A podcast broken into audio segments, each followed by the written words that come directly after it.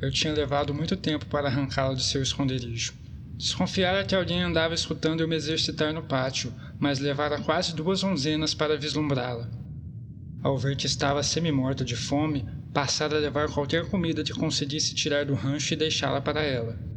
Mesmo assim, outra onzena se passara até Aure se juntar a mim no telhado enquanto eu me exercitava no alaúde. Nos últimos dias, ela até começara a falar. Eu esperava que fosse taciturna e desconfiada, mas nada poderia estar mais longe da verdade. Aure tinha um olhar vivo e era entusiástica. Embora não conseguisse deixar de lembrar de mim mesmo em Tarbia ao vê-la, havia pouca semelhança real. Aure era escrupulosamente limpa e cheia de alegria.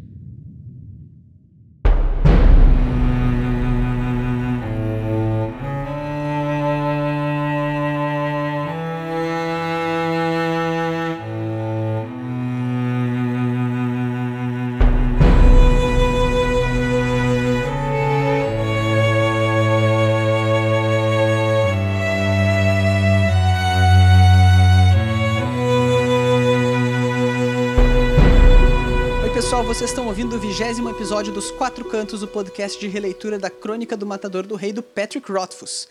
No episódio de hoje, que se chama A Fadinha da Lua, a gente vai comentar os capítulos de 53 a 55 do Nome do Vento. Eu sou Arthur Maia e estão aqui comigo a Julia Neves. Oi, oi, pessoal, tudo bem? A Rayane Molinário. Oi, gente, tudo bem? Eu queria dizer mais uma vez que eu achei esse título espetacular. eu não sei quando vocês vão ouvir isso, provavelmente daqui duas semanas, mas esse título veio no auge do Big Brother. Então.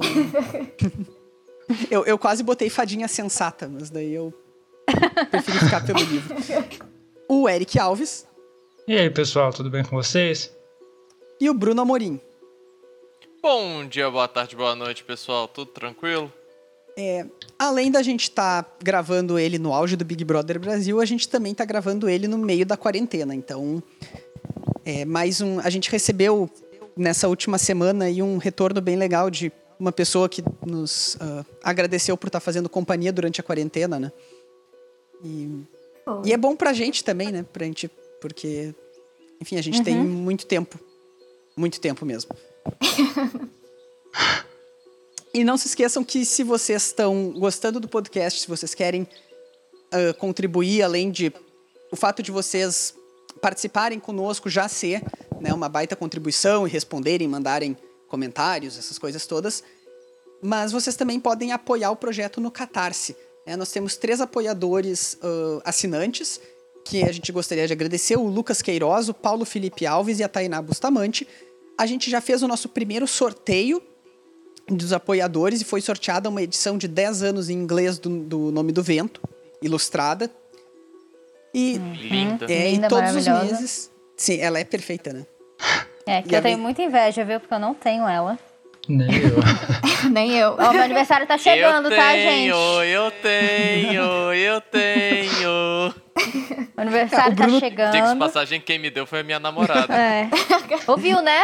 O Bruno tá? tem, mas não te adianta muito durante a quarentena, né, Julia? Exatamente. O Bruno tem? Eu acho que não escutei. É. Não, é, vocês não escutaram, gente. Eu tenho, tá? Então é isso, vocês podem nos ajudar com doações né, de qualquer quantia. E dependendo da quantia também vocês recebem recompensas uh, automáticas só pela, pela participação mesmo. Mas vocês também participam do nosso sorteio mensal de apoiadores. Então hoje, como eu já comentei, a gente vai comentar três capítulos, né? Os 53, 54 e 55, que é um embrião de capítulo. Eles estão bem divididos em duas partes. Quando eu quando a gente terminou o nosso episódio anterior, ele termina com aquele gancho do Kvo falando, perguntando pro Will e pro Simon sobre a eólica, né? Uhum. E nesses capítulos, então, o Kvo vai introduzir a eólica, mas a gente vai ter uma pausa durante esse capítulo 53 ainda pra gente conhecer mais uma das personagens, não só mais importantes, como também mais. É, não sei como misteriosas. Linda, maravilhosa. Também. Marcante, é uma das pessoas... Tudo de bom. Personagens que mais engaja as pessoas, é. né? Ela é favorita de Sim. muita gente. Como o Bruno demonstrou agora. E para quem não sabe também, a, a Ori, que a gente vai comentar daqui a pouquinho mais, ela é a protagonista de uma novela publicada pelo Patrick Rothfuss, se não me engano, em 2013, 14. Acho que é Eu acho que é 13. 2013, que se chama Música do Silêncio. Ela tá publicada no Brasil pela Arqueiro, mesma editora que publicou a saga principal. E a gente eventualmente vai comentar também o- a Música do Silêncio, provavelmente quando a gente terminar os dois livros ou alguma coisa assim. É, até porque até lá não deve sair o terceiro. É. Então. Se sair quando a gente terminar o terceiro, a gente vai pra. Mas então tá, vamos começar do começo, né? Esse capítulo 53, ele se chama Círculos Lentos. Ele toda essa primeira parte dele, ele tem mais ou menos uma página e um pouquinho, uma página e um parágrafo, é explicando, usando o gancho do, do capítulo anterior, explicando o que, que é a eólica. Primeira coisa que ele vai dizer é que é na eólica onde nossa tão esperada personagem aguarda nos bastidores. Eu já comentei isso nas sessões de spoilers aqui do podcast, mas eu acho que agora, para quem tá. pode não estar acompanhando a sessão de spoilers, né? É bom eu retomar. Vocês lembram que lá no capítulo 6, que isso a gente comentou no nosso episódio 2, o cronista fala sobre uma mulher, e aí o que vou fica brabo, ele explode uma garrafinha de, de vinho de morango, etc. E alguns episódios atrás também a gente come- num, num dos interlúdios o Wolf diz que ele vai preparar o palco para trazer então essa personagem mulher para a história, né? Sim. E aí logo depois que o Wolf diz então que essa personagem vai aparecer, ele também diz que ele tem que contar os eventos que levaram ele até Imri, blá blá blá. Uhum. Só que poucos capítulos depois disso, o Wolf de fato vai para Imri, mas ele não vai para Eólica, ele vai pedir um empréstimo para Devi. Né? Então existem pessoas que dizem, ó, então essa personagem aqui é a Devi. Mas agora a gente chegou no, no- nesse capítulo onde ele confirma que então essa personagem estará na Eólica. A gente não vai falar o nome dela ainda nesse episódio, a gente vai falar no episódio seguinte, porque é quando ela é revelada. Mas, enfim, é só pra não restar dúvidas, né? A confirmação tá aqui. Então, o Wolf nos apresenta a Eólica, que é esse. Como é que se chama isso? É uma taverna? Taberna, isso aí. é, é a palavra que me faltou, obrigado. Ela é uma. Então, ele apresenta a Eólica, que é uma taberna, que, as, que ela é muito prestigiada. O Wolf comenta que em Imri qualquer lugar tem música, né? Mas na Eólica são os melhores músicos, as pessoas pagam pra tocar ao invés de ser o contrário. E se tu ganhar, né, se tu impressionar as pessoas lá, tu ganha uma gaitinha de prata, uma gaita de, de tubos de prata pequenininha, que é a marca de que tu foi um artista que pode tocar na eólica ah, quando quiser. Em outros Então, lugares também. Wolf- Em outros lugares também. Abre portas, Tu- é. Porque tu ganha prestígio, né? Isso, fica meio que famoso. E, entre outras coisas, uma das grandes vantagens de, de ser bem reconhecido na eólica é que tem muitas pessoas ricas e influentes lá, inclusive mecenas, que são pessoas que patrocinam artistas. E isso é uma coisa que o Wolf gostaria muito, porque é dinheiro e é uma coisa que ele precisa, né? Desde o capítulo 3. Urgente. Bom, a gente tem uma quebra no capítulo a partir daí. Então, primeiro tem essa introdução explicando o que que é eólica. E aí a gente corta para uma conversa entre o Wolf e o Simon.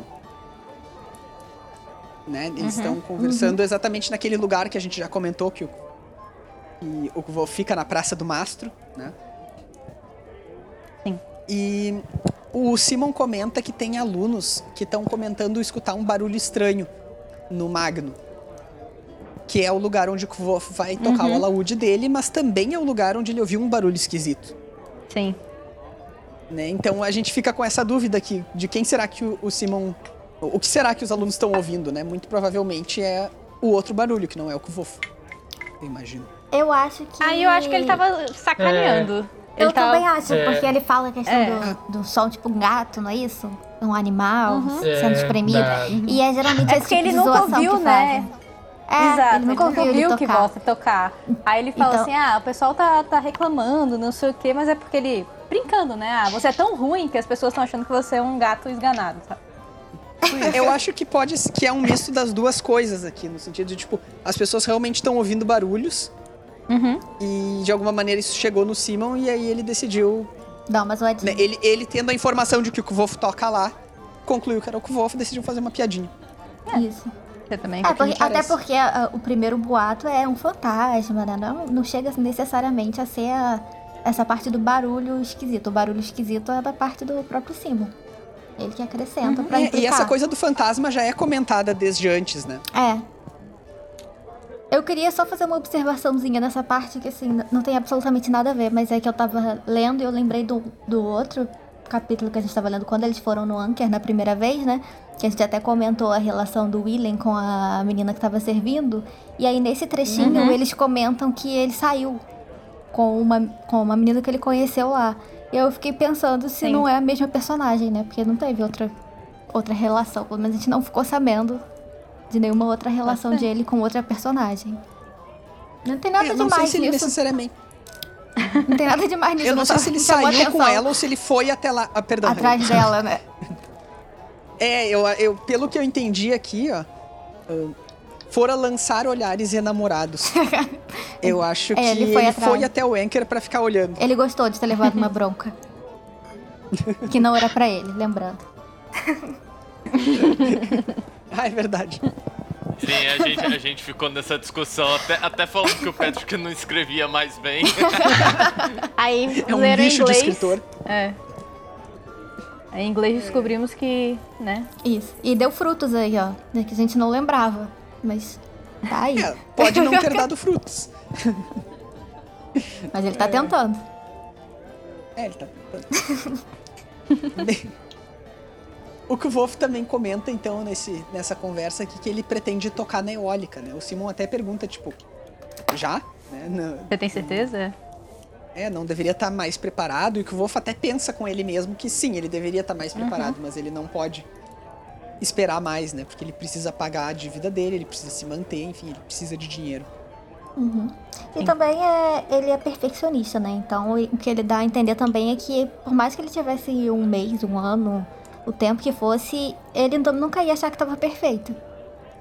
Então, como já, ele já tinha mesmo que fazer, ele sabia que ele estava enferrujado, mas do mesmo jeito que ele ia estar ali, ele ia estar na outra semana. Ele Esse sempre ia encontrar outra perfeccionismo do- falha. É. Esse perfeccionismo do Kvolf é meio engraçado, né? Porque ele sempre diz que ele é tão bom que ele é muito perfeccionista, mas ele é bem rápido pra se autoelogiar também. O orgulho é. claro, afinal de contas, ele é perfeito. eu sou perfeccionista, como eu nunca erro. Exatamente. Mais alguma coisa dessa conversa dele com o Simon aqui? Não, acho que não. Aí depois que ele vai pra apresentar a Audi, né? Isso. Eles se despedem e o Kvolf pega o alaúde dele. É, ele comenta aqui que já anoiteceu, né? E ele vai lá pro, pros telhados onde ele costuma tocar. Só que dessa vez ele chama a Ori, que é uma. É aquela pessoa que ele viu, que ele ouviu um barulho um ou dois episódios atrás. Que tinha até uma maçã, né? Isso, longe da macieira. É. Longe da macieira, Então- então... Tudo indicava que tinha alguém realmente ouvindo ele, né? E aí aqui É. ele apresenta ela. E é engraçado o jeito que ele apresenta, né? Que ele simplesmente pula a primeira vez que eles viram e já passa a descrever depois de alguns encontros dele, né? Sim. É uma relação que eles E já aí construíram. ele só menciona, é, ele só menciona como que foi mais ou menos e já pula pra uma parte mais que não ia atrasar tanto e ficar parecendo meio lenta no livro. Uhum. Isso é uma coisa que me surpreende toda vez que eu chego. Toda vez que eu releio o livro, chego nessa parte, eu fico meio surpreso que a gente não viu o primeiro encontro deles, né? Pois é, ele faz bastante isso, né? Tipo quando ele vai lutar com os Skrael, que ele pega e simplesmente dá aquele corte de cena antes de acontecer alguma coisa e volta depois de ter acontecido e deixa pra você imaginar como é que foi. E ele faz isso tão bem que a gente tem uma imagem, né? A gente tem um. Sim. A Tão gente não dá por é- falta. Também eu tava lendo de novo e eu pensei, uai gente, mas já apresentou ela? Eu não lembrava. É, eu acho que nessa parte da Auri é até mais é, de, de, assim, aceitável do que a da parte dos Skrull, porque a gente fica realmente com a sede, né, de ver a batalha lá que não acontece. Mas enfim, é, nessa parte aqui, porque elas, ele, pelo que ele explica depois, né, conforme nesse mesmo capítulo, nesse mesmo trecho, ele dá esse resuminho, e ele explica que foi mais difícil, né, foi aos poucos, teve que ir sendo aos poucos. Então, se fosse colocar isso no livro em si, ia ficar um, uma coisa muito É. extensa. Então, eu, eu acho que faz bastante sentido, assim, essa parte. Não, faz. Mas as outras E faz partes que todo ele sentido corta... com a personagem, né? É, Então, com a construção dela depois, assim, a gente, com- a gente entende. Eu consigo entender totalmente ele ter cortado. Porque não, foi assim, difícil, essa né? parte eu acho É. que faz totalmente sentido. Uhum. Eu tava vendo aqui, o Kvolf ele faz uma descrição da Ori logo depois, né? Sim, Sim. e é engraçado que ele, ela é mais velha, né? Mas a imagem que vem nela é sempre uma, uma garotinha mais nova. Frágil. Sim. E toda vez que eu leio, eu fico, cara, ela é mais velha. Ela é mais Como velha assim? que ele, Eu como esqueci assim? disso. Ele fala que ela tem Até tipo, porque- uns 20 anos, né? No máximo uns 20, eu É. acho, nessa faixa assim. 18, Ele não é 20 por muito, ela não é muito mais velha que ele, ela não deve ter passado dos 20. Mas mesmo assim, Uhum. a imagem que eu tenho da Aura é de uma menininha, sei lá, de Ah, mas é uns 13 5 anos, é. Muito É, pequenininha. cinco anos. de Todas as ilustrações dela são assim também, né? Uhum. E- Mas também porque a descrição física dela, que o Kvolf faz aqui, ele denota que, tudo bem, ela, ela, pare... ela é um pouco mais velha que ele, mas ela é muito pequena, ela é. Né, ela... ela muito tem magra, traços é, infantis. né? magrinha. É. E ele compara ela depois com ele mesmo em Tarbin, né? É, e você Sim. faz associação de criança, né? E como. E eu acho que a gente, como leitor, a gente se apega muito a ela. E a gente quer colocar ela num potinho e proteger ela, sabe? então a gente tem essa ideia do. Da, da criança, né? A gente. Acho que todo mundo tem essa. Idealiza. Exatamente, a gente tem essa visão de mãe e pai, sabe? Da Áurea, assim. Então ela virou uma criancinha na nossa cabeça, mas ela é mais velha que você. Isso é. É, e eu acho que. Eu acho que também o que acontece é que, assim, a gente não sabe, né, o que aconteceu com ela, como ela Uhum. chegou ali e tudo mais. Então pode. A, a própria reação dela, que faz a gente ter essa sensação, assim, né, de. De ser mais jovem e tudo mais, pode ser uma decorrência disso. Porque, assim, ah, ela podia ter, sei lá, 14 anos, 15 anos. Pode ser 5 anos que ela tá ali. Então, assim, ela continua agindo da forma que ela agia no momento em Sim. que aconteceu, sei lá, o que aconteceu com ela. Entendeu? Ela Uhum. não, não desenvolveu tanto quanto É, a gente não os sabe. outros. Isso, a gente não sabe É, realmente, mas. tanto, Uhum. tanto psicologicamente quanto fisicamente, né? A Isso. gente sabe que, tipo, a pessoa sofrendo de desnutrição e tal, você para de desenvolver. Ah, Mas a Shaw já tava mais velha quando ela foi pra lá, ao, realmente em torno de 15, 16 anos. Provavelmente mais, porque o Kvolf é muito novo pra universidade. É, lembra que o Kvoth ele fala que ele foi expulso antes de muita gente entrar. É, não, então a e- gente tem que Mais novo considerar. do que muita gente entra, né? Então. então, mas se ela tem, vamos supor, no máximo 20, também não, não Sim. tem tanto, tempo. Eu, eu suponho, eu suponho que ela deva estar ali a uns. Ela deva ter um 20 baixo ali, uns 22, 23. E esteja há uns 3, 4 anos. Então entrou, pode ter entrado com uns 18. É, a cabeça dela foi pro pau.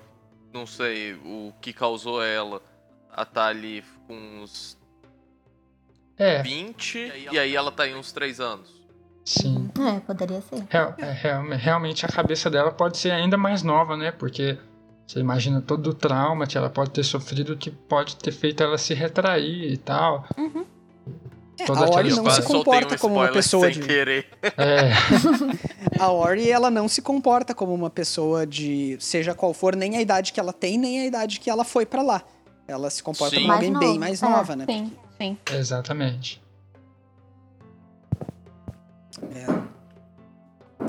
Ah, tem uma outra coisa que eu queria, que eu notei aqui. Eu não sei se nesse capítulo é mencionado que ela a cor do cabelo dela, porque eu tava relendo aqui e eu não encontrei. Ele fala que o cabelo dela é tão fino que parecia uma cauda flutuando Uhum. no ar feito uma nuvem. Fala, fala assim. Fala. Fala? Uhum. Onde? Ou o que que fala? Fala- lembra do. é, fala do cabelo. Do cabelo fino dela, realmente. Mas a Tô só cor. achando o trecho aqui. É, tem uma hora que diz o cabelo espalhado no ar à sua volta, feito uma auréola, né? Isso Mas é antes disso. é antes.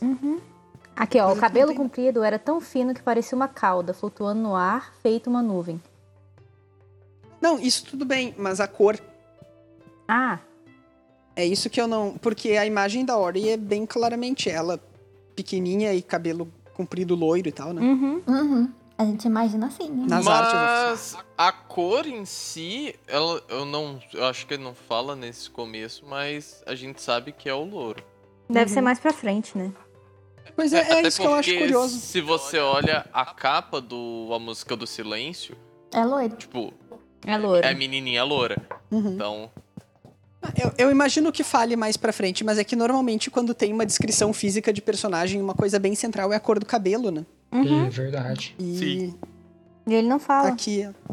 É, uma personagem, por exemplo, que. Isso não é exatamente um spoiler, porque é só mencionar o nome de uma personagem que aparece depois. Mas a Feluriana, eu li a primeira vez tendo certeza que ela era loira, porque eu perdi o momento que dizia que ela era morena. E aí. Isso acontece, né? Às vezes a gente perde, aí você fica o livro todo pensando de um jeito, aí você descobre que é de outro e fica, oi? Como assim? Uhum. É. mas, mas, mas como? Tipo isso. Uma coisa que eu queria comentar aqui também é que o nome desse capítulo é Círculos Lentos, né? E o Wolf começa ligando ele à mulher que vai estar lá na eólica e dizendo que eles dois se aproximam em círculos lentos, que é uma frase que eu acho bem bonita, inclusive, esse início. Uhum. Mas a gente também pode estender um pouco essa ideia de círculos lentos pra ele e a Ori, né? É, ele Porque- sempre faz Com isso, né? toda certeza. Ele põe Várias- um- é, o nome do capítulo com uma- um significado meio ambíguo, tipo o anterior, que é queimado. Ele Uhum. faz bastante isso. Dá dá pra você alfinetada. ligar com ela, a aproximação dela e tanto com a aproximação da outra personagem. É, aqui eles. Porque ele, sem- ele, pontua bem como essa relação deles dois é uma relação de ele avança um pouquinho e aí ele volta. Ele se vem um pouquinho, aí da próxima vez ele se vem um pouquinho mais, né? Sempre essa. Paciente formiguinha mesmo. Isso. A- pra- até pra Ori poder confiar nele, né? Porque ela não. Me lembrou muito uma relação, tipo, de quando você vai tentar resgatar algum animalzinho de rua e tal, que ele tá meio Sim. Sim, já Traumatizado. tá traumatizado. Exato. com medo.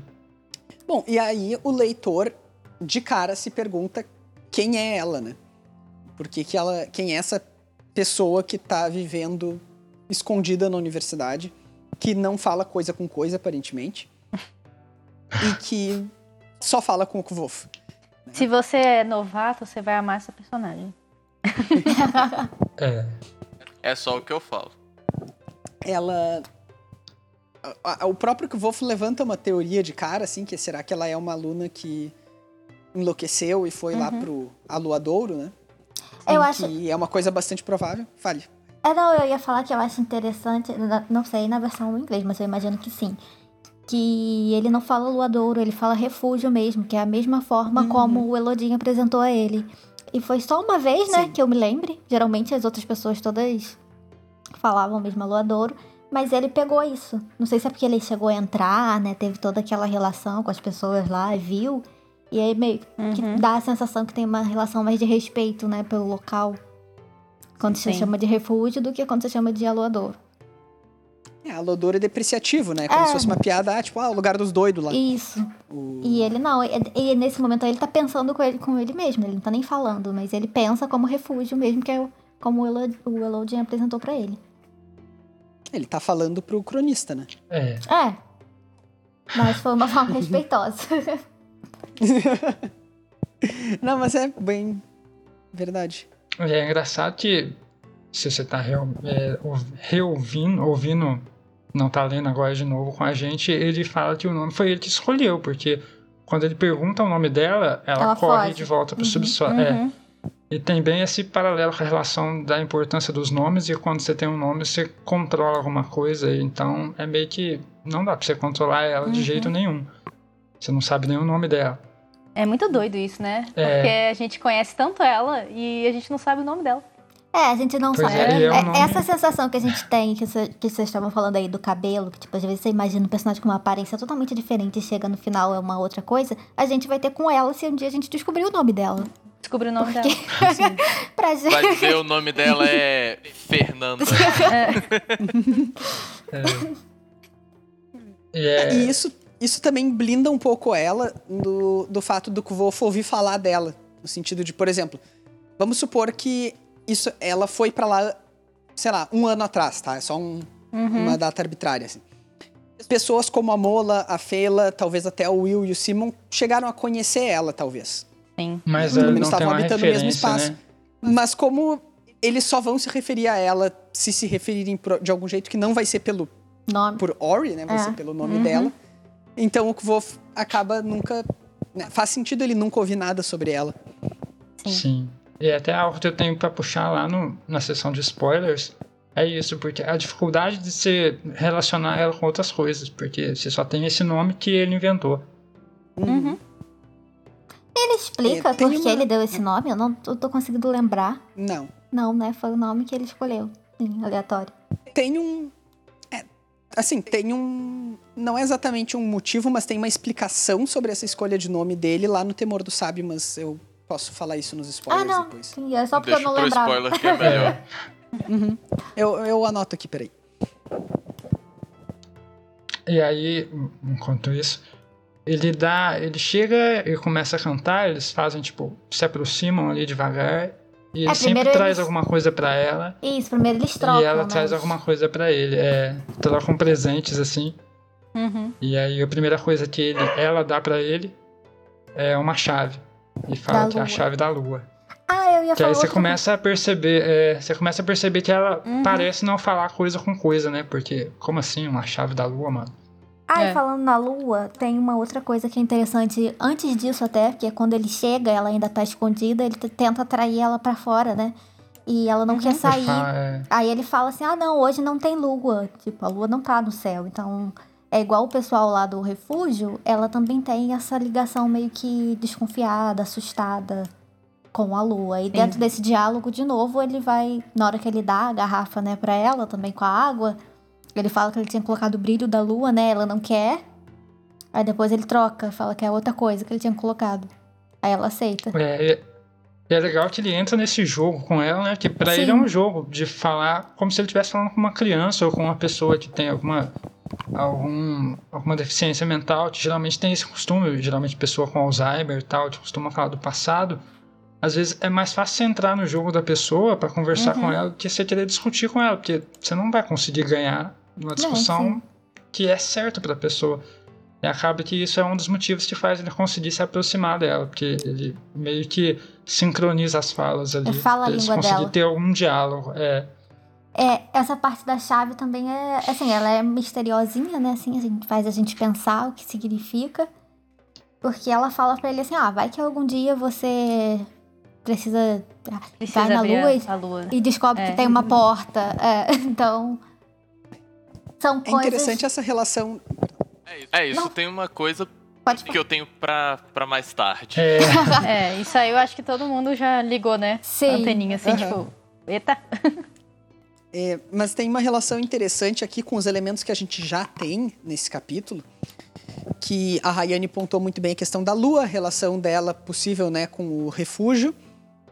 A Ori menciona um professor aqui. Ela diz que ela viu o Elodin uma hora Uhum. dessas. Uhum. E, mas que ele não viu ela, né? é, e, o- e o Elodin, ele diz pro Kvof, quando o Kvof fica enchendo o saco dele, me ensina nomeação, me ensina nomeação, que as pessoas enlouquecem se elas não sabem o que elas estão controlando. Então tem várias coisas aqui ligando a Ori de alguma maneira à nomeação, né? Sim. Uhum. Então é, é bastante possível nesse E com as ela- informações que a gente tem aqui. Ela sabe também, tipo assim, eh, o que o Elodin tava fazendo, ela fala assim, ah não, ele tava, tipo, tentando escutar o nome do vento, porque ontem tava bom pra ouvir. Então, assim, ela tem uma noção do que é, Uhum. né, da, a nomeação, ela leva Tem a sério também. Isso, ela reconhece também, ela entende o que significa. E aí a Ori revela também pro Kvof que ela vive no subterrâneo, que é o lugar, né, que, eh, que, enfim, é, é o embaixo da universidade. né? Eh, Uma coisa interessante sobre o subterrâneo, ela diz que é lindo lá e tal, é que a gente já mencionou algumas vezes aqui a banda Ori, né, do, Que é um projeto Com os membros do Nightwish. do Nightwish, isso mesmo. E eles têm um álbum que se chama, uma das músicas é Underthing Solstice. Então, Underthing é o subterrâneo no É o original. nome subterrâneo. Ah, diga-se de passagem, o Nightwish ele tem muita coisa. Eles têm uma música chamada Edema Ru e é fantástica. Ela tem uma instrumentação linda, uma letra que, que dá um tempo você, você tá parado assim, e daí você começa. We are the Edema Ru. É muito legal, a, a música é muito boa e a banda ela muito bem, né? traz muita coisa. É. E é uma coisa legal de se mencionar, igual o Arthur estava falando aí, que o subterrâneo, ele é bem traduzido para subterrâneo, mas ele não é uma rede de esgoto, como a gente realmente. Como eu pensei da primeira vez que a gente lê, Sim. parece, ah, só mora nos canos ali e tal. Mas não, é realmente. A Aura é, pendurada nos Porque eu imaginei algo tipo tartaruga ninja, sabe? Auri é o basilisco da universidade, tá ligado? Na primeira vez que você tá lendo, eu imaginava realmente desse jeito. Mas depois que você vai lendo, você percebe que na verdade tem várias salas ali, coisas de prédios antigos que foram meio que É, construídos por eu- cima e foi descendo. Eu meio que mudei um pouco a minha, minha concepção, digamos assim, sobre subterrâneo ao ler o livro da Auri, que, É. que ela dá muito mais detalhe sobre as construções e aquilo que existe no subterrâneo. Sim. E, você va- e, tipo assim, isso não é nenhum spoiler nem nada. Você descobre que o subterrâneo é uma rede de construções ao qual basicamente a universidade se construiu em É, ele até fala isso quando ele vê a universidade a primeira vez, né? Da diferença dos prédios e como eles foram se construindo em cima do outro. Mas é porque às vezes você tá lendo ali a primeira vez e se associa a palavra aos outros significados dela mais comuns. Então você vê Com toda mais. certeza. Mas que na verdade não, o significado ainda tá ali, só que é menos usual, mas serve. Não, tão, não é que é menos usual, mas é o que você vê menos em histórias. Uhum. É mais pra avisar o leitor de que realmente não é igual ao Tartaruga Ninja. O que é uma pena. É, Ô, Auri ali, ó, com o Mestre Splinter, uma pizzazinha, ó, pá! É, Pois, pois é, o que o Wolf podia levar pizza pra ela. Ô, É, e o capítulo termina então com a Auri, tipo, dizendo: tá, tá, que o Wolf agora toca pra mim aí. Ele tá com a Laúde, né? E chega de daí o enrolar, capítulo. né? É. E aí o capítulo então termina com ele dizendo que ele não poderia esperar um público mais entusiasmado que ela. Muito fofo. Vocês têm mais alguma coisa do capítulo 53? Acho que não. Acho que não. não. Então vamos pro maior capítulo aqui, porque ele é super longo, capítulo 54, Um Lugar para Incendiar. Esse capítulo começa com o Kvof, o William e o Simon chegando na eólica, né? E aí, quando eles estão, tipo, no caminho ali, eles estão passando pela ponte de pedra e tal. É curioso porque aqui em Porto Alegre tem um monumento tombado que se chama Ponte de Pedra. Mas ele passou muito tempo fechado, porque enfim, ele estava sendo reformado e nunca era, mas agora eu acho que ele tá pronto. É, Tá, eles estão chegando, eles estão indo em direção à eólica, passando pela ponte ali que cruza o rio Omefe. E o Will e o Simon mencionam o marionetista, né? Eles falam, tipo, ah, alguém vem passando um bocado de tempo com o marionetista. É, E aí o Kvo fica tipo, pô, quem é esse cara? Vocês falam dele o tempo todo. E ele fala quando o William começa a analisar o T-Volt, né? O jeito que ele tá andando. Ele começa a fazer as reflexões de por que, que ele anda daquele jeito. Que aí ele menciona o marionetista e faz você pensar que realmente é alguém que consegue ler as pessoas assim. É, ele. E, bom, o Kvof pede pra, pra conhecer ele e os dois dizem que não tem como, porque ele passa a maior parte do tempo no arquivo. né, Ele não o pode ir tá lá, né? banido do arquivo. É, legal que ele nem tenta. Nem que. ele- o, o Simon nem termina a frase, né? Ele fala, tipo, ah, ele passa quase o tempo todo no arquivo. Seria difícil apresentá-lo a ele, já que. né? Você sabe. É, ele não diz pro, pro Kvo- Não lembra o Kvolf em É um palavras. assunto delicado, tá tá? banido. Não vamos chegar até aí. É. É, é, acho legal ele ter mencionado nesse momento, porque se fosse algum outro momento, ele provavelmente ficaria curioso o suficiente para tentar descobrir mais alguma coisa, mas ele tá tão nervoso em ir pra apresentação que ele pega e deixa de lado, né? Por falar em nervoso pra apresentação, o William diz pra ele cuspir pra dar sorte. e aí o, o Kvolf diz que ele quase fala que sorte não tem nada a ver com isso. Mas daí ele não fala e ele dá uma cuspidinha mesmo. Né? Foi não- simpático, custa né? nada tentar não, também, não né? custa nada, né? Eu, eu interpretei de outro jeito até. Como se ele, tipo, não custa Sarcasmo, nada eu garantir né? sorte aqui. É, eu imaginei que fosse algo mais como sarcasmo, que ele pega que fala que engole aquela frase e em vez de falar ela, de engospe a, a frase pela ponte. É, eu. Na minha interpretação é assim. Tudo bem que ele é super orgulhoso mesmo, mas como ele tá, tá muito tenso, né? Ele- Não é ele que vai rejeitar uma oportunidade ajuda, fácil né? de sorte assim. É tipo, eu não acredito em azar, mas eu também não vou passar embaixo dessa Mal escada. não vai fazer, né? É, é, Dar uma tipo isso. cuspidinha do lado da ponte, o que é que custa? Então eles chegam na eólica, eles têm que pagar uma iota, né? Isso. Isso. Pra entrar. É uma iota pra- pra entrar. Sim, sim, pra, pra competir ele tem que pagar um talento de prata, né? Mas, então ele tem que pagar uma iota, todo mundo paga uma iota pra entrar, e aí ele brinca com o, o cara que tá na entrada, assim, do tipo, ah, eu, o- ele diz que se chama Deok, e aí o Wolf diz que Deok significa beber. Então, que ele pode pagar uma bebida pra ele alguma hora. E o Deok diz, tipo, ah, eu aceitaria. Logo depois, o Simon comenta com o Wolf que o Deok é um dos donos do estabelecimento e que ele odeia quando músicos tentam. Então, é, tornar assim. Puxar o Puxar saco saco. dele. Puxar o saco, é. E, mas por algum motivo muito estranho, ele pareceu gostar do Wolf e não se importou com a oferta, né? É, Acho que foi uma coisa muito inocente dele também. Ele deve ter percebido isso, sabe?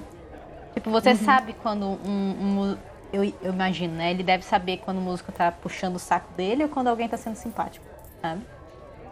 Então. Pode ser isso.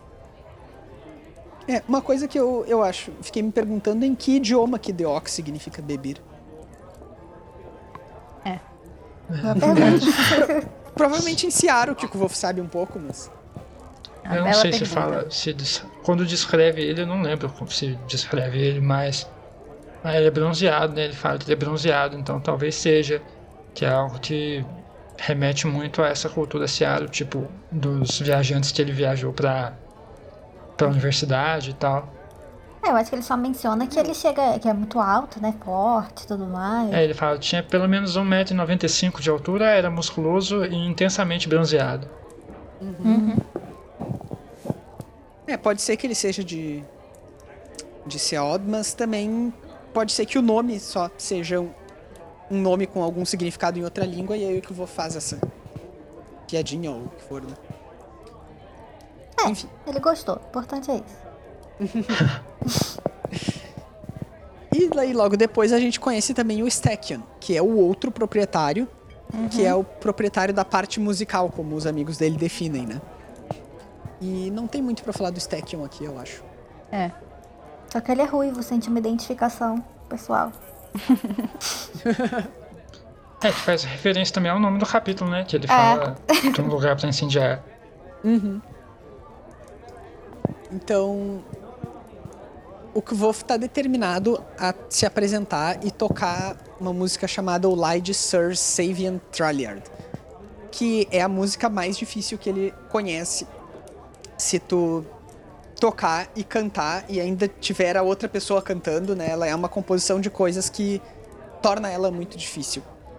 O Sir Savian, ele é conhecido como o maior dos Amir, isso é mencionado aqui durante o capítulo. A gente não sabe se ele é um personagem histórico, porque não tem nenhuma outra menção a ele, enquanto pessoa real, né? Sim. Mas a gente sabe que essa música é de autoria do William. E o William é um Edemaru muito famoso, histórico também. Sim.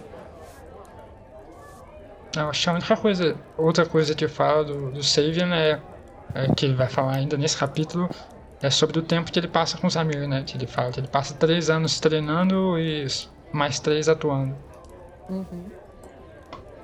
É, agora, Se isso é da A lenda ou é histórico, aí já não dá pra saber.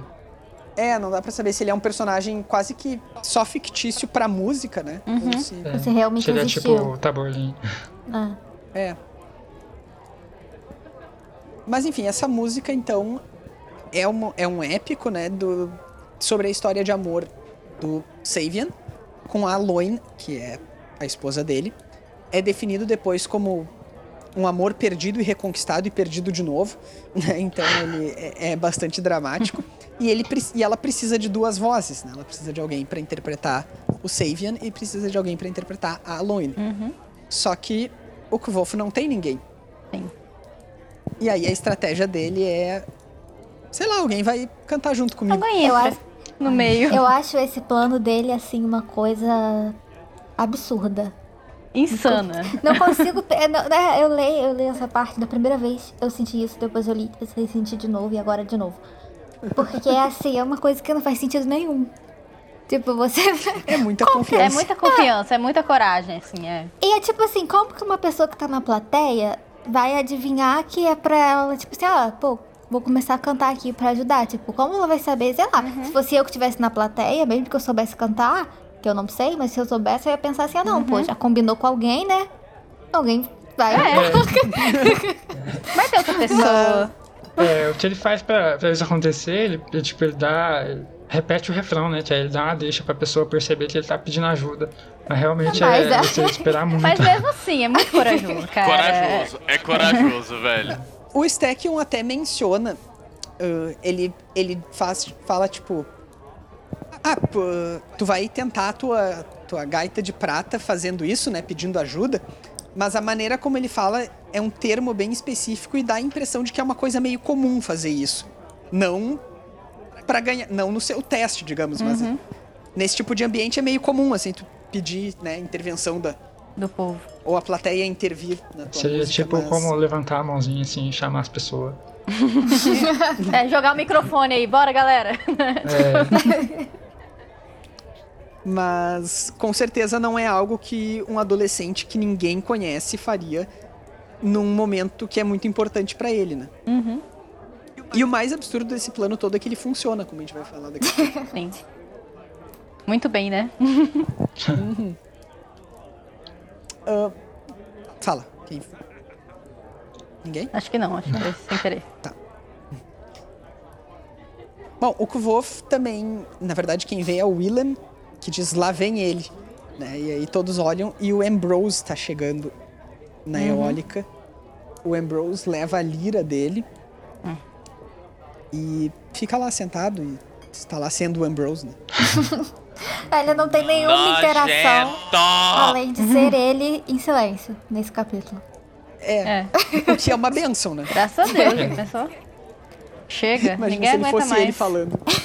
a, única, a única interação que eles têm é ficar trocando ol- olhares, Olhares. de nojinho, né? Milhares raivosos. Que maduro.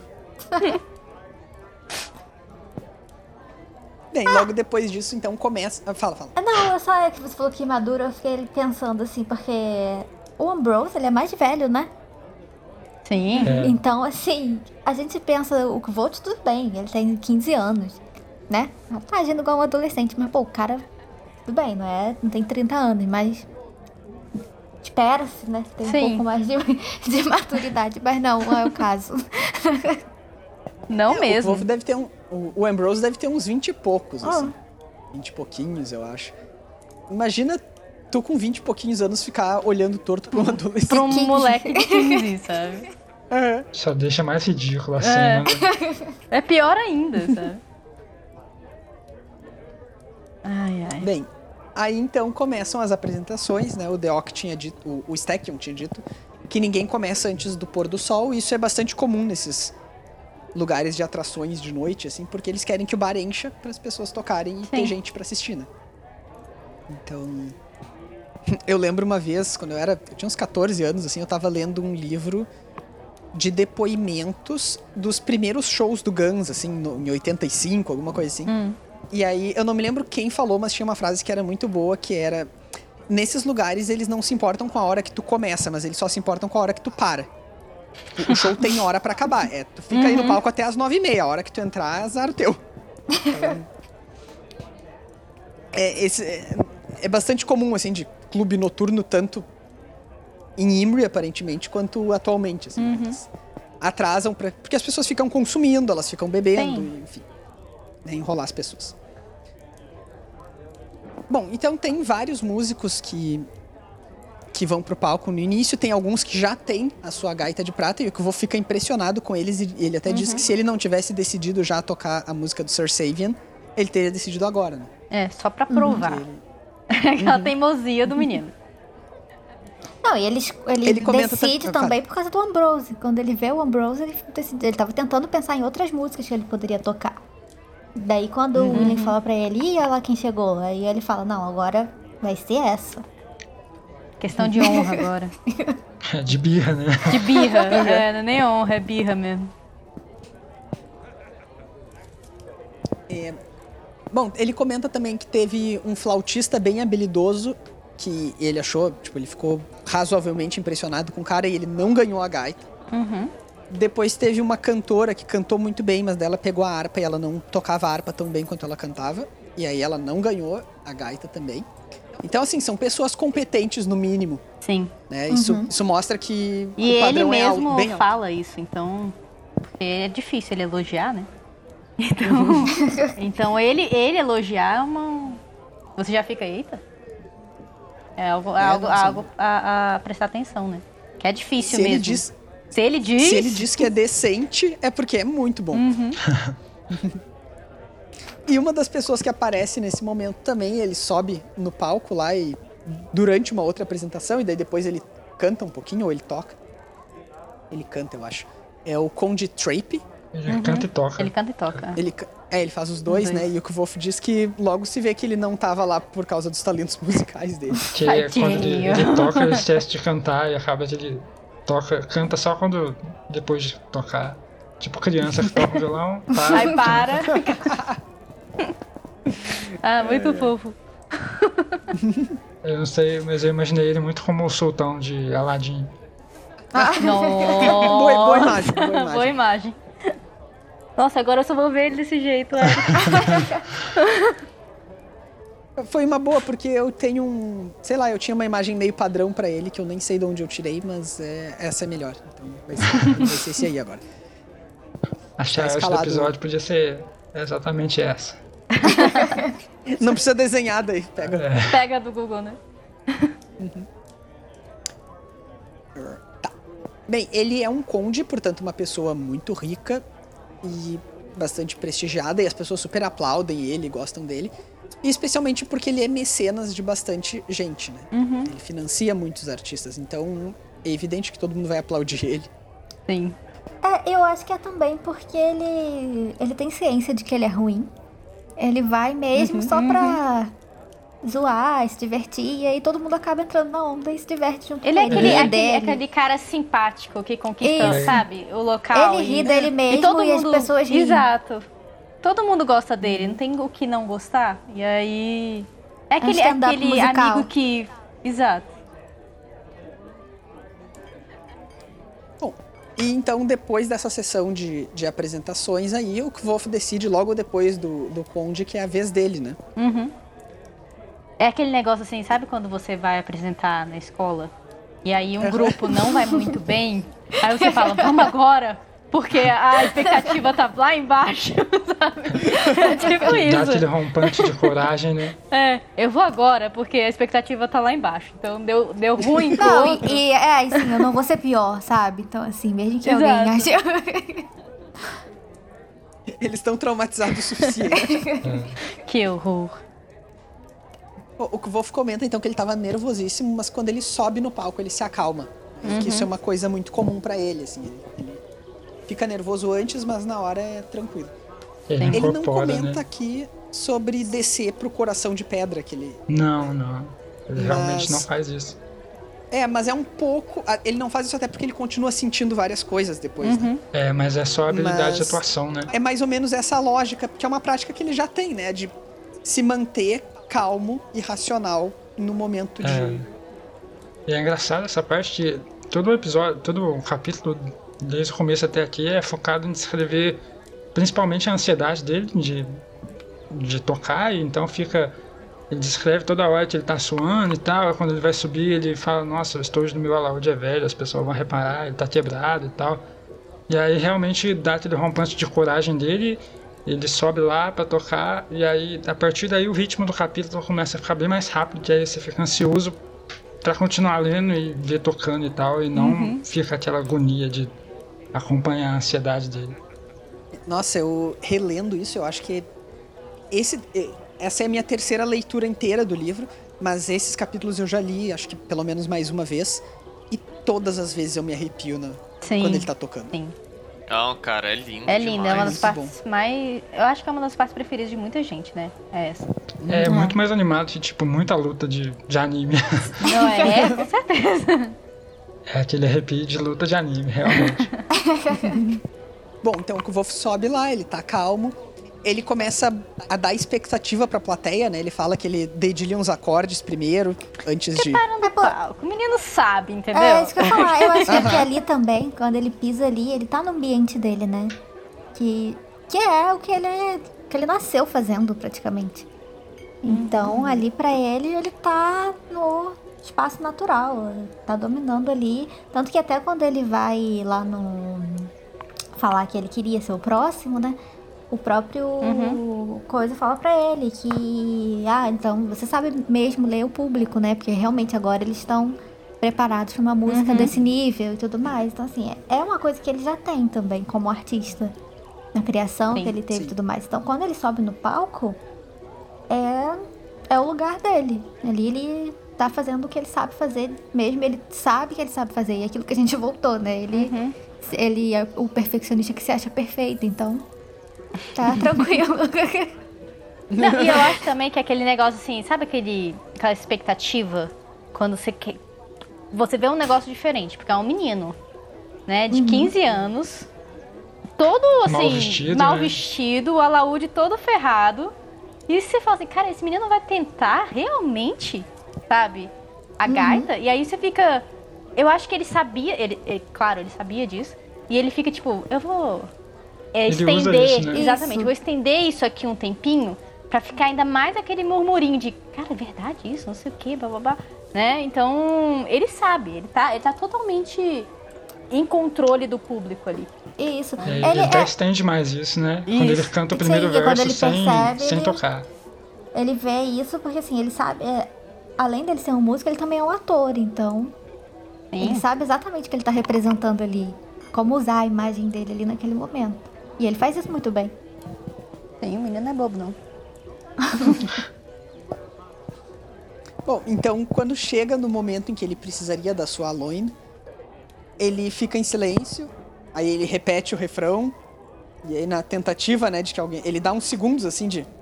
É. Agora vai. E aí, quando ele meio que desiste, aí vem. Né? E alguém canta e ele diz que a voz dela era linda e eu tô procurando aqui. Achei que o Arthur tava emocionado. eu, eu tô demais. E como cantamos? A voz dela era prata líquida, a minha uma resposta em eco. Savian cantava versos sólidos e potentes, qual galhos de um carvalho antigo como a pedra. Alone, por sua vez, era um rouxinol, movendo-se em círculos velozes em torno dos galhos orgulhosos. Círculos velozes, não em círculos lentos. Né? pra é... dar aquele contraste, né? É, exatamente. Das duas personagens.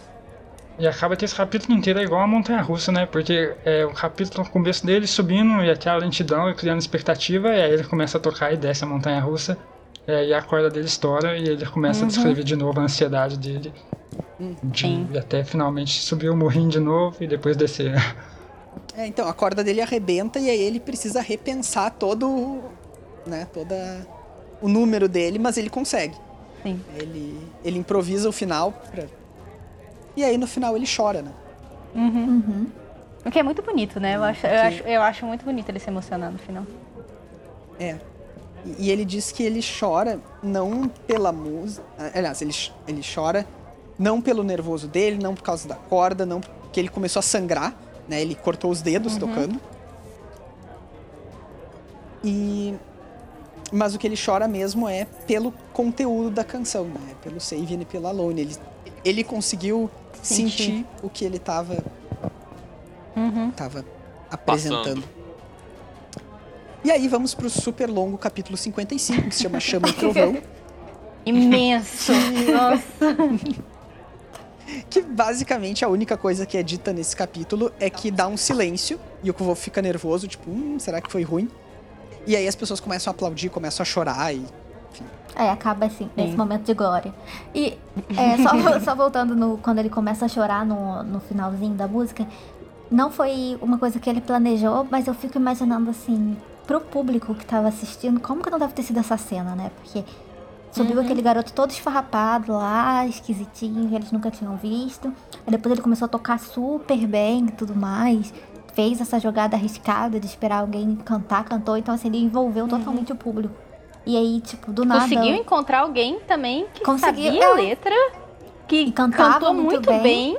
É. E então, assim, o público tava naquele envolvimento e aí de repente arrebentou a corda, daqui a pouco. E você continua vendo o garoto lá tocando, que ele continuou tocando e a mão sangrando.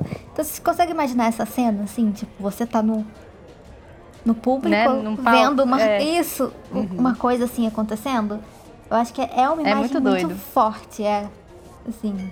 E dá pra gente visualizar de certeza. uma É. forma muito. Muito concreta, assim. E entender o público. Que, que ficou em choque e depois teve aquele. A explosão que vem no outro capítulo. Ficou muito parecendo uma cena daqueles programas de auditório, tipo The Voice, que aparece uma pessoa e nada a ver e dá um showzão. Sabe a O Kvolf é a Susan Boyle. a Susan- Exatamente, eu ia isso. falar isso.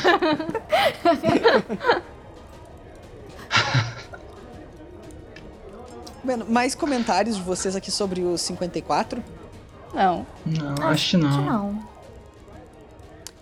Muito bem, então agora se vocês não querem receber spoilers, seja do Nome do Vento, do Temor do Sábio, do Livro da Aure, do Conto do Bast, ou do Old Holy, ou declarações avulsas do Patrick Rothfuss, parem de nos ouvir agora, né, e terminem de ler tudo e daí voltem. Mas... Então agora a gente isso? tá... Oi? Será que alguém faz mesmo isso? Não. Nunca saberemos, a não ser que alguém mande uma mensagem. Ou seja, mandar mensagem pra nós se vocês fazem isso. Isso mesmo. Mas talvez a pessoa que faça isso já tenha dado pause agora. É. E aí ela só vai descobrir isso depois que ela ler tudo e voltar. Então. Na próxima a gente Enfim, fala, fala antes.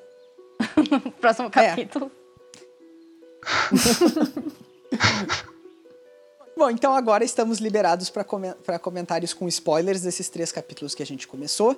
Eu acho que o primeiro e o mais óbvio deles é que sim, estamos falando da Dena, né, desde o início. Ela vai reaparecer no, no nosso próximo episódio já. E toda a dinâmica de círculos lentos que o Wolf menciona é a dinâmica dele com ela. Né? E é muito semelhante ao que ele faz com a Auri, né? Que ele sabe também Sim. que tem um limite até onde ele pode ir, até onde ele pode. é, como atrair pra não afastar, pra ela não fugir. Tem a questão do nome também, porque assim, tipo, ah tá, o nome que ela deu pra ele é Dena, mas a gente não- nem sabe se esse é o nome dela de verdade também. A diferença é que é o nome que ela deu, não foi ele que deu, como é o caso da Auri, mas é a mesma. É uma, é uma situação muito parecida das duas. Sim. É, bom, a Auri, esses paralelos dela com a, com a Dena, eles são bem fortes, talvez, porque são duas pessoas que importam muito pro Kvolf, né? Ele tem um cuidado muito especial com elas. Uhum. Muito mais do que ele tem com outras pessoas que ele já gosta, como, sei lá, o William, o Simon. Sim. São. Ele não precisa ter o um cuidado, cuidado. não é né? um. É, é. Eu acho que é porque ele, ele se vê muito nela, sabe? Nas duas, né? É, Uhum. É diferente. Bem, então, falando na Ori, então, como a gente já estava falando, o que eu ia te dizer, Rayane, é que no Temor do Sábio, não é uma explicação do porquê esse nome, mas o Wolf diz que ele, tipo, ah, eu inventei esse nome aí. e aí o Elodin fica muito impressionado e é quando convida ele para estudar nomeação. Sim. Ah, sim. É uma coisa que Então- eu tava vendo também, parece tipo, é o nome que só ele usa. O Elodin não chama ela de Audi. Não. Ele não Ele não chama, é, ele não tem nome pra ela, eu acho. Exatamente. Ele não, não fala. E isso é estranho, né? Ele não ter. Sim. Porque assim, se ela era conhecida, como a gente estava comentando antes, né? Se outras pessoas pudessem conhecer ela, provavelmente ele conhecia ela antes disso tudo. Mas ele fica meio surpreso com. Ele pergunta pro Kvolf, tipo, ah, o Kvolf fala a Ori, e daí ele fala, ah, como é que tu chamou ela? Uhum. Então, eu acho que tem uma possibilidade do Eloding Saber. é. conhecer, saber Sim. que esse é o nome, né? É, eu, eu vi uma teoria uma vez muito legal de que o fato dele cuidar dela, do Eloding tentar cuidar da Auri, e ao mesmo tempo ele aceitar a, é, o Kvoth como aluno, é porque ambos são. Os três. Ambos. Não, desculpa, porque não são dois. Os três, os três são nomeadores. E, e, tipo assim, a Auri ficou louca por conta dos poderes de nomeação dela. E o Kvoth é aceito exatamente porque ele sabe, consegue entender o nome das coisas e falar eles. Que é quando ele fala o nome da Feloriana e domina ela por completo. É quando ele acerta o nome da Auri e tudo isso vai aos poucos. Vai a mostrando teoria é que que é aos poucos capaz, ele né? vai mostrando isso. Ele, ele fala o nome do vento pra fazer o. A, no Adenri, fazer aquele ritual dele. Então, ele é bom com isso. E por isso que ele adivinha, acerta esse nome dela Uhum. e o Elodin que- quer trabalhar com ele. Sim, não, justamente o, o Eloding, ele. Tanto que ele rejeita o Kvolf várias vezes, mas quando ele vê que ele conseguiu escutar, digamos, o nome da Ori, né? E ele nem se dá Uhum. conta, ele diz, tipo, ah, é um nome que eu inventei.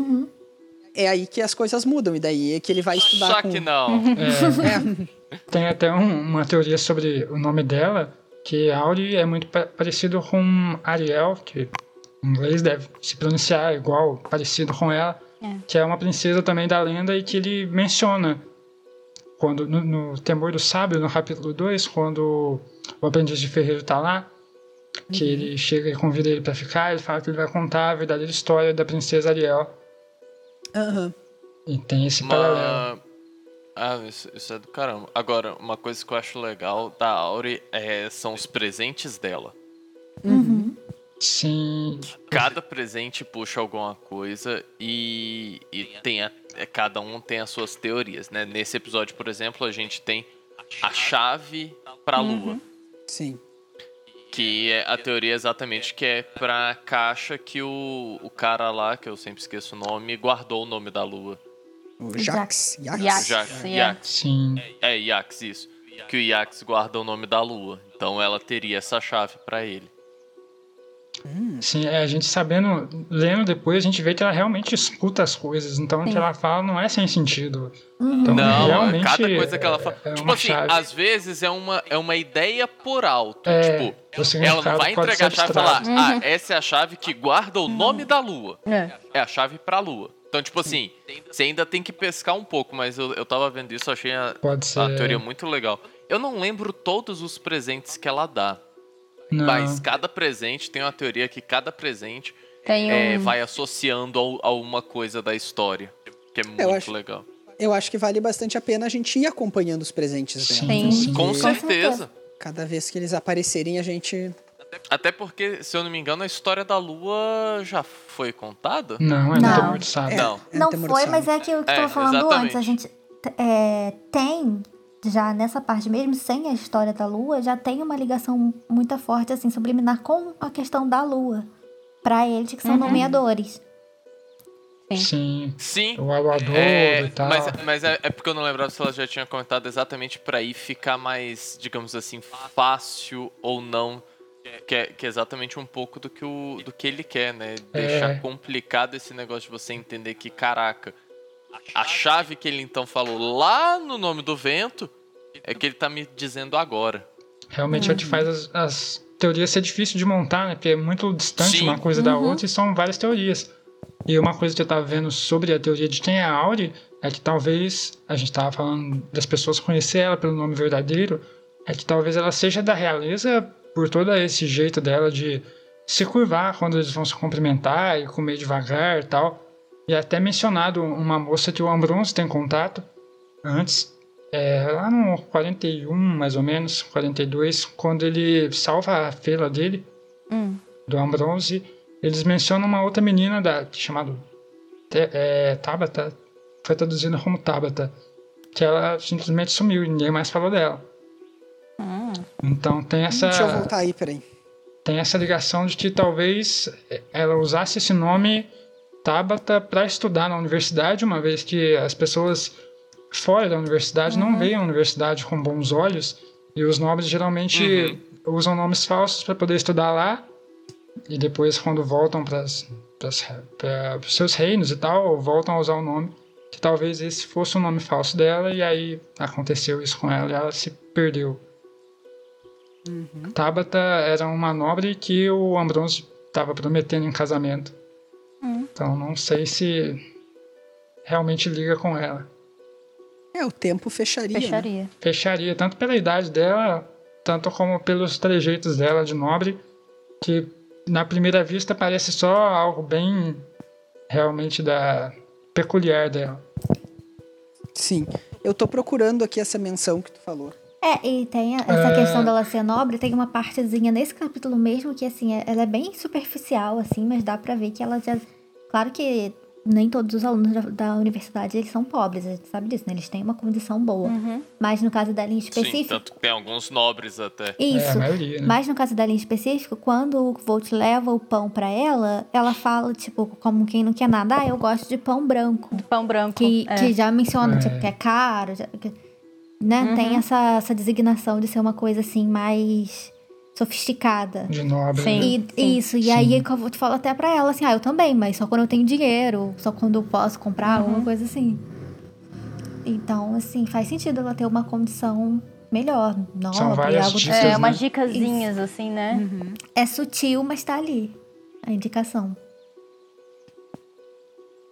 Outra coisa que eu achei bem curioso foi quando ele menciona os subterrâneos e ela fala que gosta de lá. Uhum. Que ela fala que ela pode sempre enxergar lá. Então fica meio parecendo que ela enxerga só no escuro. Ele tem alguma relação com a lua, é isso? Eu acho que é que ela ficou tanto tempo no escuro que a Claridade machuca a visão ela. dela é a visão dela acabou se acostumando tipo atrofiou saca sim eu é, imaginei que talvez é realmente ou tivesse alguma coisa com a lua ou com o fato dela meio que ver as coisas e escutar as coisas de verdade. Eu acho que é. Eu não acho eu... que tem muita ligação com a lua. Desculpa, Arthur. Não, pode falar. Eu, eu ia falar de outra coisa, ah, tá. pode falar, que eu, eu tava procurando aqui. Eu ia falar da questão da. Que eu não acho que tem tanto a questão da lua, porque, considerando o capítulo quando eles estão no refúgio, quando o Elod leva o Kvolt lá, eles dão a entender que a lua ela meio que descontrola eles, ela deixa eles mais nervosos, mais agitados. Então, assim, por isso ela não gostar, entendeu? Ela fica mais então, é. retraída, é. isso. Exatamente, Agora, essa relação de não gostar. Isso. Mas, assim, a questão de enxergar, eu acho que é os dois sentidos. Tanto porque ela se adaptou, né, ao local, ela tá muito no escuro. Então, quando a gente fica no escuro, a gente consegue, né? Tipo, tá tudo apagado, você consegue Sim. ver as, as sombras e Imagina você vivendo assim direto. Então, ela consegue realmente enxergar tudo lá embaixo, porque é o que ela se adaptou. Mas também, justamente por isso que o. Que o Eric comentou, que ela também, além dela conseguir ver, porque ela tá convivendo lá, que ela se adaptou, ela tem essa percepção maior das coisas. Então, acho que são as duas uhum. coisas nesse sentido. É.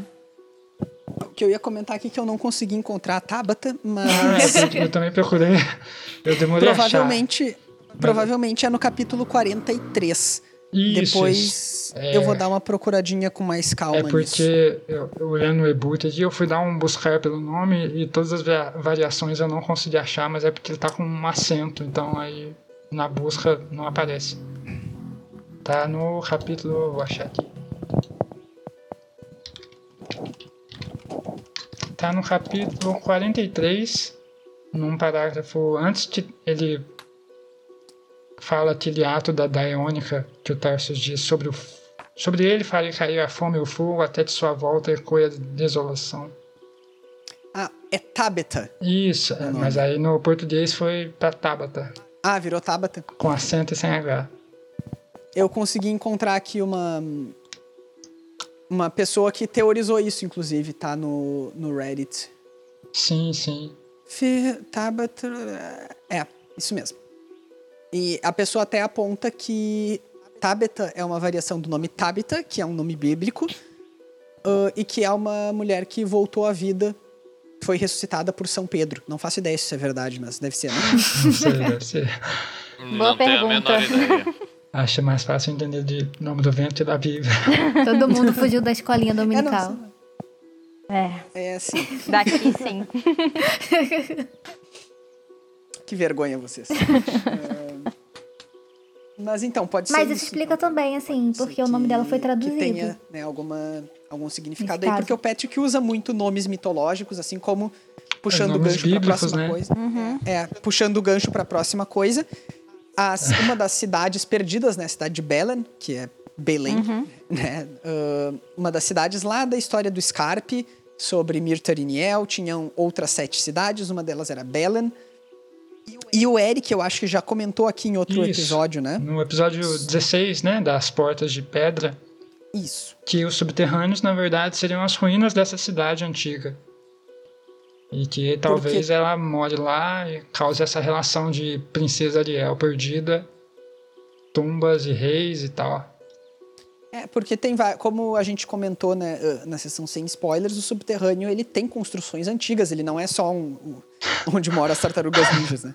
Mas como é que o endereço da universidade, ele também é é uma palavra semelhante a Belen, né? que é o que o Eric Isso. comenta lá no episódio 16, Que é então o que gera essa teoria de que seria construída ali, que quando ele vai endereçar uma carta para um bronze, né? Fazendo aquela brincadeira, ele coloca o endereço da universidade e uma palavra parecida com Belen. É, E o Elodin fala também pro Kvolf que a universidade ela é construída em cima de uma universidade mais antiga. É. Então, existe alguma coisa lá embaixo, né? E tudo aponta para que seja, de fato, uma dessas cidades. Sim. Mas é como o Bruno falou, é, são tão longes as referências para se ligar que essas duas cenas, por exemplo, são do Temor do Sábio. Então, Uhum. quanto tempo passou já de você leu isso agora? Sim, os livros são grandes, Sim, né? sim. E é, essas coisas de ficar pescando é que são difíceis, né? É, Ah, mais alguma coisa sobre a Ori? Não, né? hum, acho que não. A gente ainda vai falar muito dela pra frente, então. É, Vamos, é. É, Hoje foi um basicão, assim, né? Foi o mais. mais evidente. assim. É. Bem, no capítulo 54 eu tenho só uma pequena. ah, um pequeno comentário. Que na página 360, quando o Kvolf está descrevendo a canção do. A canção que, que ele tocou, né? A Lie do Sir Savian. Ele fala. Bem no finalzinho ele diz: Chorei por Sir Savian e Alon. Pelo amor perdido, reencontrado e outra vez perdido, pelo destino cruel e pela insensatez humana. Eu me pergunto se o fato dele e da Dena estarem cantando juntos aqui É uma referência, né? é, não, não tem um paralelo justamente com essa história de amor perdido, recuperado. Porque a gente não sabe o que vai acontecer com eles, mas a gente sabe que é trágico. É, a gente sabe que ele tá sozinho no futuro. Então, a gente sabe que, que E- não deu certo, assim. tá arrastando E ele chifre no fala asfalto. E ele fala sobre a insensatez humana. E insensatez é uma coisa que vai ficar bem marcada no Kvof, desde lá de quando o Abenf dá o bilhetinho pra ele, dizendo cuidado com a Insensatez, insensatez. é. Nome da espada. Então, São trechos que sempre vêm junto, né? É, eu ia dizer que, que essa história, assim, não essa história, mas esse trecho, ele lembra também a, a história do. Olha, esqueci o nome dele. Da Da Elira Elira e do. Lanry. É, Lanry, Porque é, é. é basicamente isso, né? Eles eram casados, eles se encontram, eles eram um casal, eles estavam juntos. Aí tem a tragédia lá, né? Que ele morre e ela vai trazer ele de volta, e aí, tipo, dá tudo errado e eles acabam separados de qualquer maneira. Não tem um final Tem feliz. pra onde fugir, né? É. É. eu, eu não sei se vocês lembram, mas no episódio que eu vou falar da Daeônica também, eu comentei que tinha um possível paralelo entre a Daeônica, o Lanry e o Kvof. Né? As histórias. E aí agora a gente tem também o, o Savian. Talvez o Patrick Rothfuss só conheça uma história. É engraçado. né? Ele sempre faz isso de criar várias histórias que seguem as mesmas estruturas que faz a gente criar essas teorias, né? Porque a gente já viu essas repetições em outras histórias dele. É, até porque pode ser de fato uma mesma história que, contadas por pessoas diferentes ou por culturas diferentes, ganham outros aspectos. Uh, bom, a, vocês têm mais alguma coisa sobre esse capítulo 54? Não. Não. Não? não. Tá bem. Então a gente vai encerrando por aqui. Esse foi o nosso vigésimo episódio. A gente volta em breve. Ah, mas se vocês quiserem falar conosco, se vocês precisarem. é, se vocês têm dúvidas, se vocês têm ah, comentários, reclamações, elogios, o que for, vocês podem nos contatar pelas redes sociais. E quais são elas, Rayane? Vocês podem estar encontrando a gente lá no Facebook, na página Os Quatro Cantos, no Twitter também, que é Os Quatro Numeral Cantos, no Instagram, que também é com numeral, é, é Quatro Cantos, né, Eric? Eu sempre confundo, gente, o Instagram. Podcast, Podcast, Os Quatro Os Quatro Cantos Cantos. com o quatro numeral. Isso, e o 4 numeral. Então, só no Twitter e no Instagram que tem o 4 numeral. E no Instagram tem o podcast na frente, no Twitter não. O nosso e-mail que é podcast os quatro cantos, tudo por extenso, arroba gmail.com. E vocês podem estar ouvindo a gente né, em todas as plataformas que vocês já conhecem, que é no Spotify, no SoundCloud, é, ah, no Apple iTunes. Podcast que a gente está agora, no iTunes, é... Enfim, vários outros aplicativos que vou- a gente sempre coloca lá nos, nos posts bem descrito para vocês. Às vezes dá esse branco aqui que a gente não consegue lembrar na hora, porque a gente não é organizado, não anota as coisas. É, a gente que eu digo eu, tá? e é isso, eu queria também, como sempre, agradecer a vocês. Esse, a gente já fez esse agradecimento no começo, mas agradecer de novo, porque vocês estão comentando bastante, interagindo bastante com a gente também, que tá nesse período de quarentena, então tá todo mundo já meio que de saco cheio, mas tá sendo bom pra gente ter esse retorno e, e ver o que a gente pode melhorar, o que a gente pode estar buscando, e vocês estão sempre é, sugerindo coisas, comentando mesmo, ou só incentivando a gente, e que é muito legal, é muito bom, a gente valoriza muito isso. E é só isso mesmo, continuem. Se tiverem dicas, curiosidades, alguma teoria que vocês tenham desses capítulos que a gente comentou hoje, que abre um leque muito grande pra gente, né, teorizar demais. É muita coisa, então, né? assim, a gente tá aberto pra que vocês mandarem. E Pra ficar ouvir melhor, vocês. pra ouvir melhor. vocês. Então, assim, fiquem à vontade. É isso. Gostamos de comentário, gente. Adoramos. Até quando são críticas a gente gosta também. Sim, é até bom. É bom porque a gente sempre tem o que melhorar. É. É. E às vezes quando ah, vem uma crítica e a única coisa que a gente pode dizer é aham, concordo. É, mas então tá, gente, muito obrigado. A gente volta em breve com o nosso 21 primeiro episódio, no qual a gente vai discutir os capítulos 56 e 57. A gente vai terminar essa cena da eólica. Certo? Então até mais. Tchau, gente. Até, Até. a próxima. Tchau, tchau, gente. Tchau. Até.